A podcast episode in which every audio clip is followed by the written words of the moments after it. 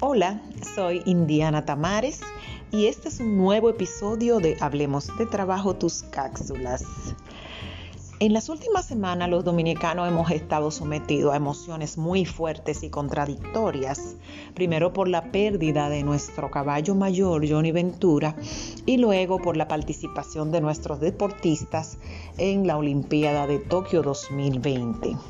Parece que el Señor ha querido pasarnos la mano con la alegría dada por estos deportistas ante la pérdida de nuestro merenguero.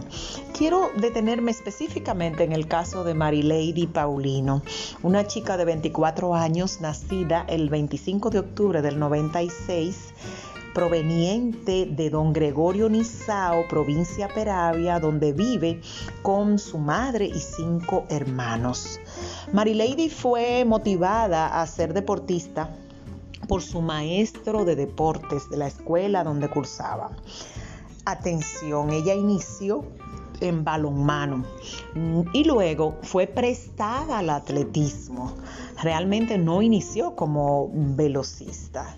Fíjense que acaba de implantar un récord. Acaba de implantar un récord corriendo los 400 metros planos en un tiempo de 49.20 el 6 de agosto pasado.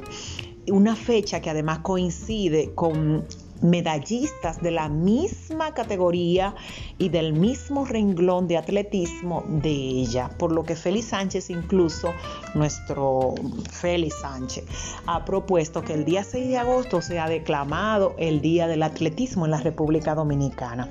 Pero además, Félix Sánchez dijo unas palabras hermosísimas de Mary Lady.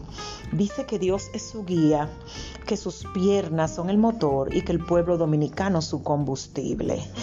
Lo que más me agrada de esta chica es que nos ha dado un ejemplo de humildad, de trabajo honesto y sobre todo de anteponerse a situaciones que la verdad pudieron hacer de ella otra más es importante que veamos cómo coincide el triunfo de Mary Lady con el momento que vivimos de otras féminas que están dando escándalos penosos, incluso a nivel profesional.